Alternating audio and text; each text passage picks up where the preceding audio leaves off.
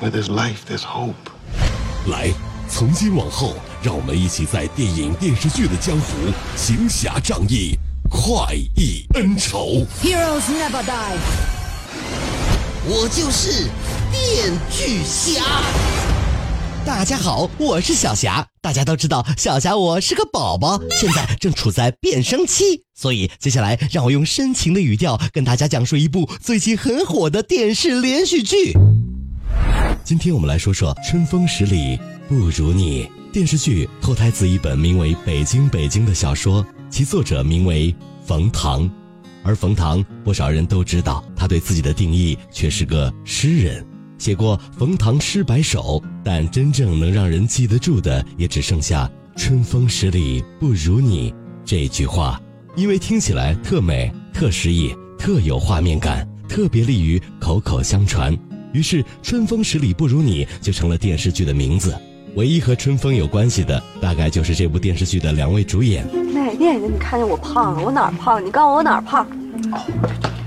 他还真不胖，他是柴，柴吃癌柴，柴，柴火妞的柴。正所谓山雨欲来风满楼，张一山以及周冬雨这两位正处于事业上升期的小鲜肉，在目前国内新生代演员中，难得不靠脸吃饭。这那个好尴尬呀！有人说张一山演谁都像余罪，周冬雨总演他自己。这话虽有一定的道理，但要是否定他们的演技，小霞我第一个跳出来要反对一下你。们还要不要脸呐？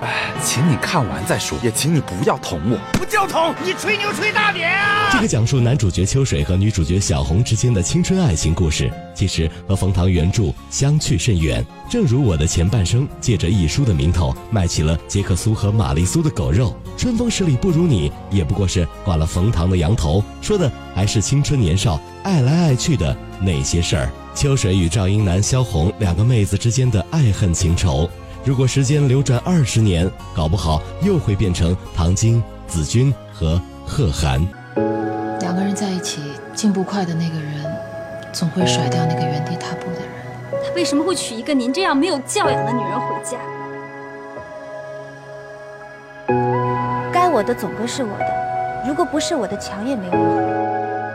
但和那部已经洒满了狗血的都市情感大戏不同，《春风十里不如你》目前剧情还算合情合理，年轻人的情窦初开、欲罢还休都被这群年轻人演绎的相当到位。和那些根本找不到演技为何物的电视剧相比，《春风十里不如你》已经算是良心剧。更何况一个班上那么多男男女女，秋水、小红、英男、金怡、厚朴、小白、妖刀，编剧太了解现在的观众。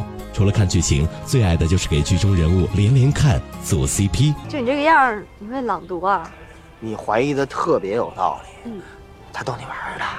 我我是一文盲，我连字儿都不识。而这部剧的缺点也有，和电视剧里饱和度过高的色调一样，不少演员的表演用力过猛，略显夸张。电视剧演出了舞台剧的效果，常常让小霞我想起一句话。过犹不及，春风十里不如你，还犯了现在很多电视剧都有的臭毛病——拖剧情。四十集电视剧已经播出了十六集，张一山和周冬雨竟然还没有走出军训的营地。如果我记得没错，小说里他们念的可是八年一贯制的医学。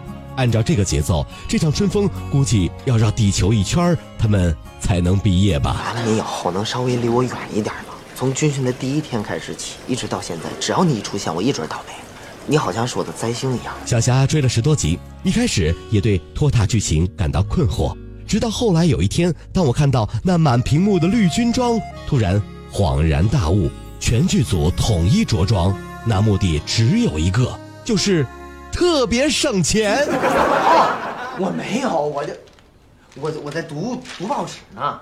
你我就觉得他这篇科普文章他写的特别好，因为这个作者我一直在关注，他的写作能力极强，他他的文章写的，哎呀，就像讲故事一样。电锯侠用影像干掉寂寞，分享神作，封杀烂片。影视老司机专业审片二十年，加关注帮您省钱省时间。微信搜索公众号“电锯侠”，电视电影的电，剧是电视剧的剧，侠是侠客行的侠。